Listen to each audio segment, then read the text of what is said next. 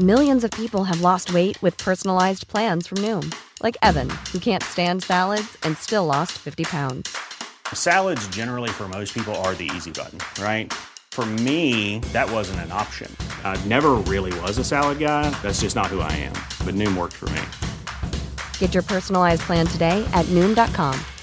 Real Noom user compensated to provide their story.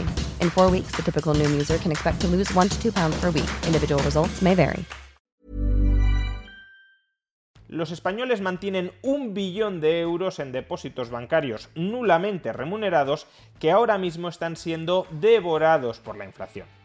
Existen opciones de inversión alternativas a la banca a través de las cuales podamos refugiarnos, al menos en parte, de la inflación? Y si es así, ¿cómo acceder a ellas?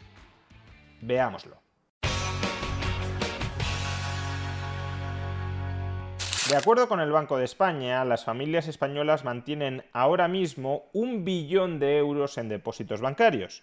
Depósitos bancarios que apenas están siendo remunerados a un tipo de interés promedio del 0,1%. Dicho de otra manera, la actual inflación está devorando esa parte del patrimonio de los españoles que se conserva en forma de depósitos bancarios muy bajamente remunerados. No en vano, la inflación no deja de ser una especie de impuesto a través del cual los gobiernos se apropian del ahorro de aquellos ciudadanos que no colocan ese ahorro a buen recaudo frente a la dilución del poder adquisitivo del dinero. En un vídeo reciente, de hecho, ya expliqué cómo el oligopolio bancario se aprovecha en contextos inflacionistas de su poder de mercado para no subir los tipos de interés, a pesar de que los bancos centrales sí los están incrementando justamente para tratar de controlar la inflación. En ese vídeo ya expliqué que la confluencia de una insuficiente formación financiera por parte de la población junto con estructuras de mercado insuficientemente competitivas entre los bancos llevaba a que muchos ahorradores siguieran ahorrando a través de depósitos bancarios, aun cuando la remuneración de estos fuera nula, y a pesar de que ahora mismo ya existen otras alternativas en el mercado que proporcionan una rentabilidad más elevada. Por ejemplo, y sin ir más lejos, la deuda pública.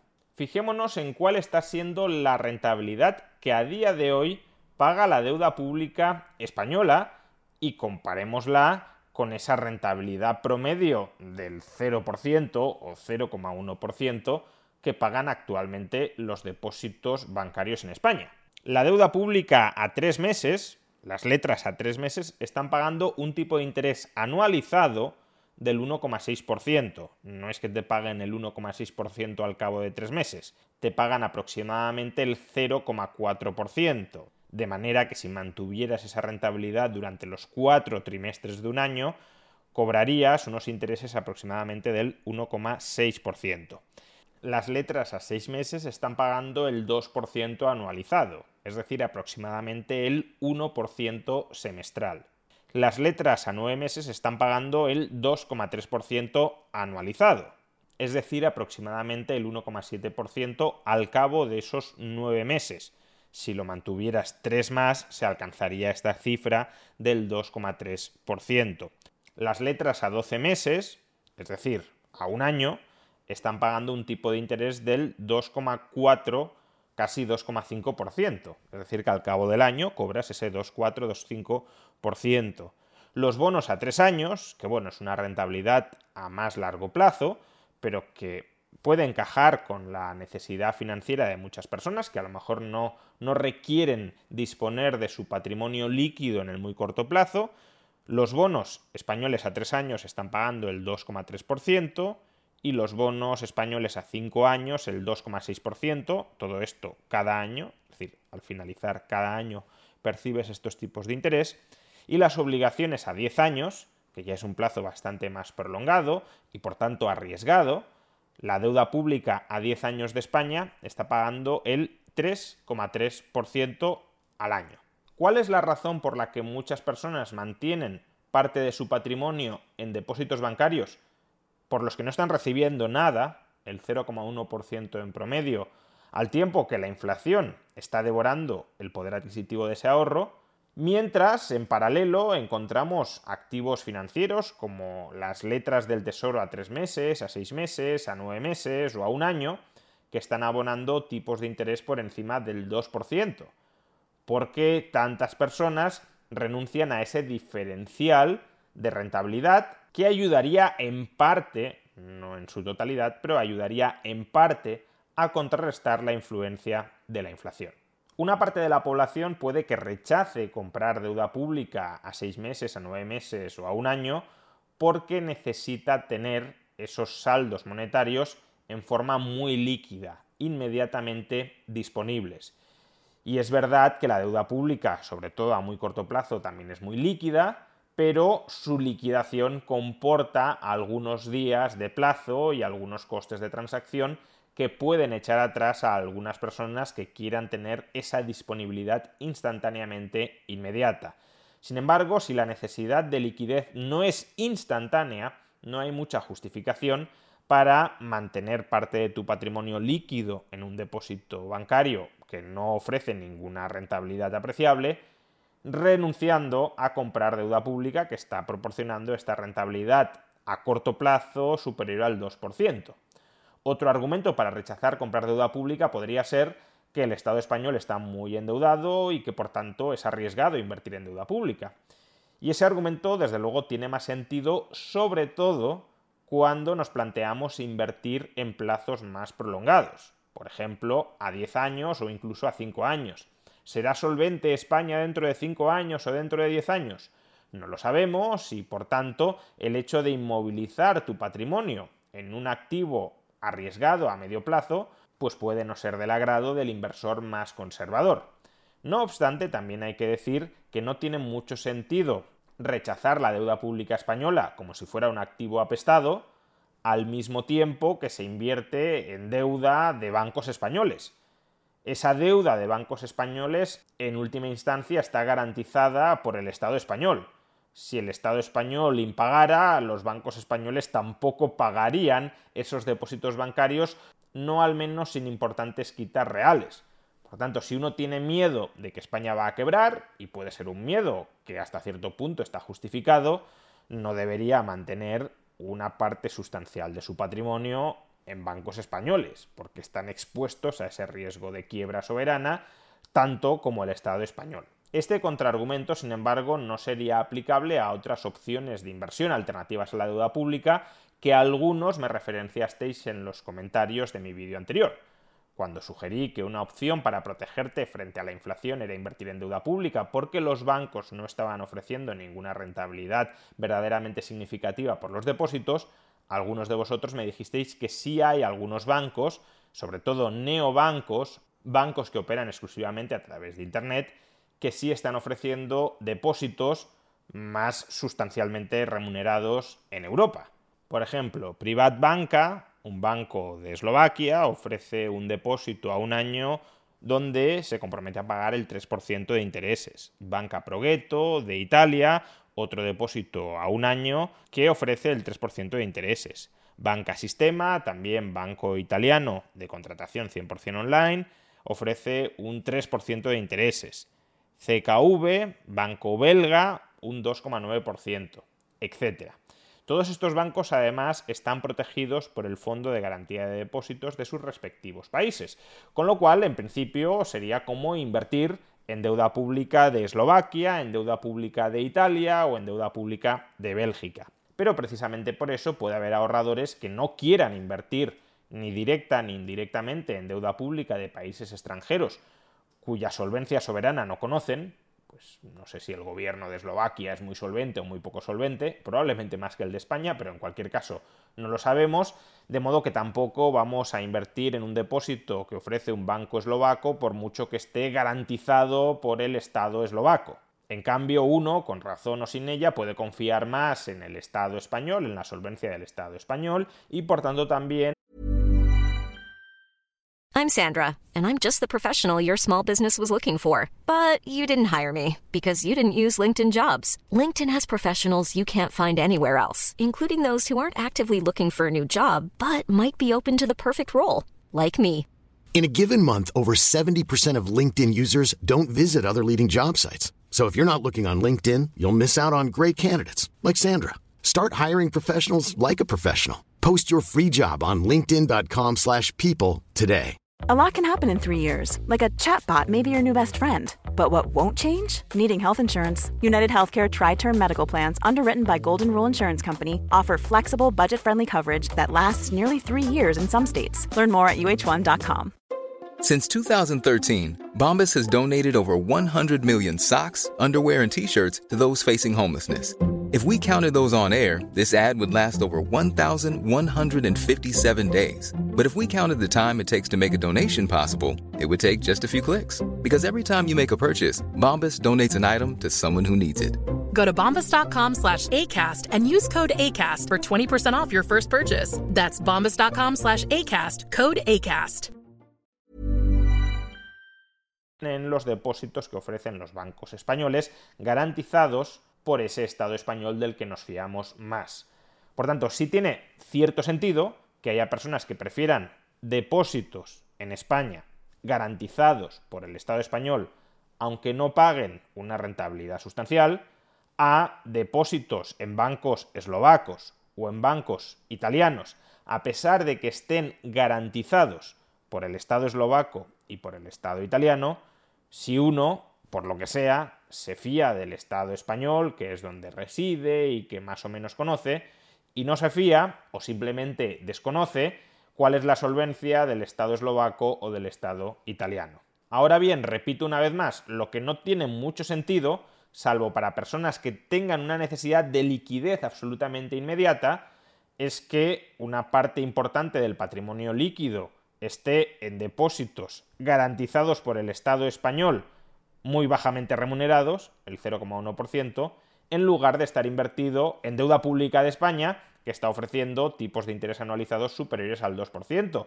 En este caso, el riesgo es exactamente el mismo. La capacidad de repago de los bancos depende de que el Estado español se mantenga solvente y, por tanto, invertir en un activo que paga el 0,1% cuando tienes otro que es más o menos sustitutivo, que está pagando el 2 o más del 2%, no tiene mucho sentido, salvo por la falta de sofisticación financiera de los inversores. Y al respecto fuisteis varios en el vídeo anterior que me preguntasteis cómo se puede invertir en deuda pública. Si es verdad que los bancos españoles están pagando tan poco por su deuda, por sus depósitos, y existe la alternativa de comprar deuda del Estado español que paga más, ¿cómo exactamente puedo comprar esa deuda del Estado español que está pagando más? ¿Cómo puedo dejar de ser financieramente rehén de los productos de inversión que me ofrecen los bancos. Bueno, para invertir en deuda pública o en muchos otros activos financieros, lo que tenéis que hacer es contratar los servicios de un broker, o en español, de un corredor. Esa empresa, esa institución será la que hará de intermediaria entre vosotros, que dais la orden de compra, cómprame estos títulos de deuda pública, y los mercados en los cuales se transaccionan, se intercambian esos activos que queréis adquirir sean deuda pública, sean acciones, sean derivados, sea el tipo de activo financiero que sea. Para poderlo comprar necesitáis pasar a través de ese intermediario que obviamente os cobrará unas comisiones por ese servicio de intermediación. ¿Y dónde se encuentran esos brokers que os pueden permitir acceder a los mercados de deuda pública para comprar, para invertir en deuda pública? Bueno, pues los propios bancos en los que mantenéis esos depósitos tan escasamente remunerados ofrecen normalmente servicios de correduría, es decir, ofrecen sus propios brokers. Y creo que parte de la confusión de mucha gente que se planteaba cómo invertir en deuda pública sin pasar a través de un banco puede estar aquí. Una cosa es invertir en los pasivos del propio banco, de tal manera que tú te conviertes en acreedor de un deudor que es el banco. El banco te adeuda a ti dinero y por esa deuda te paga además unos intereses. Y otra cosa muy distinta es utilizar los servicios de intermediación que te proporciona el banco. Si yo le doy al banco, a través de su broker, la orden de cómprame este título de deuda pública, yo no soy acreedor del banco. El banco no me debe nada a mí, ni el banco me va a pagar él, como empresa, intereses a mí. Lo que hará el banco, más en concreto su servicio de correduría, es colocar mi orden de compra de deuda pública en el mercado hasta que esa orden se case con otra orden de venta y por tanto yo me convierta en propietario de un determinado título de deuda pública. Y de esa manera yo me convertiré en acreedor no del banco, sino del Estado, porque el pasivo que habré adquirido no es un depósito bancario, es un bono emitido por el Estado. Y en los bonos emitidos por el Estado, el deudor, claro, es el Estado, no es el banco. Por tanto, una cosa es que el banco haga de intermediario, que preste un servicio de correduría, y otra que el banco nos venda su propia deuda, los depósitos, en la que invertir. Son dos cosas radicalmente distintas. Si uno quiere seguir utilizando los bancos como broker, puede seguir haciéndolo sin que eso suponga un obstáculo para que se plantee invertir en otro tipo de activos financieros más allá de los propios depósitos bancarios. Utilizar el banco como broker no significa estar invertido en ningún tipo de pasivo emitido a muy bajos tipos de interés por el propio banco.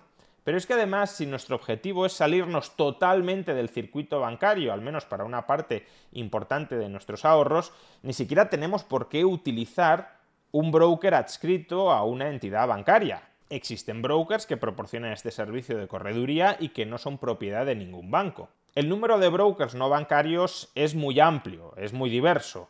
En este canal ya sabéis que tenemos una tertulia mensual apadrinada por uno de estos brokers no bancarios como es IG. IG es uno de los principales brokers del mundo que está especializado en el trading en derivados financieros. Sin embargo, si uno quiere utilizarlo para comprar acciones o deuda pública, por supuesto que también lo puede hacer. Y como IG, hay otros muchos brokers que no están adscritos a un banco que los ciudadanos pueden utilizar si es que quieren invertir, por ejemplo, en deuda pública para obtener una rentabilidad algo más alta sobre esa porción de su ahorro que quieren mantener en una forma líquida pero obteniendo una rentabilidad más aceptable que la que en estos momentos está ofreciendo el oligopolio bancario español. En definitiva, sobre todo en coyunturas como la actual, coyunturas en las que la inflación está empobreciendo a los ahorradores menos sofisticados, uno debería ampliar sus horizontes de inversión financiera. Ya no estoy diciendo ni siquiera que se planteen invertir en bolsa para el largo plazo, una opción que desde este canal hemos defendido en múltiples ocasiones a través de entrevistas a especialistas del sector.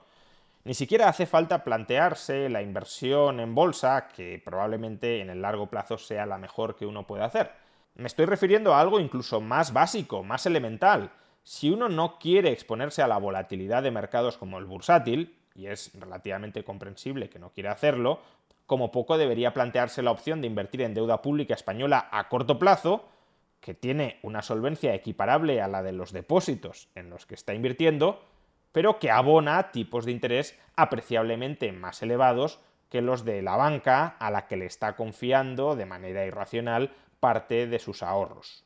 O como poco, uno debería informarse sobre las distintas opciones que tiene a su alcance ni siquiera estoy diciendo que uno se lance ya inmediatamente a comprar deuda pública española después de ver este vídeo, no sería lo más recomendable.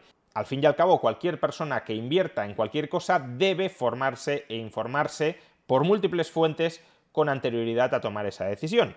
Pero desde luego sí debería, después de ver este vídeo, y sobre todo si le han persuadido algunos de los argumentos aquí presentados, sí debería investigar más sobre este asunto para aprender a poner a resguardo sus ahorros. Si los tipos de interés del Banco Central Europeo ya se ubican en el 2,5%, no debería ser de recibo que la banca, que al fin y al cabo vive conectada al cordón umbilical del Banco Central Europeo, no debería ser aceptable que la banca nos esté pagando el 0,1% por los depósitos.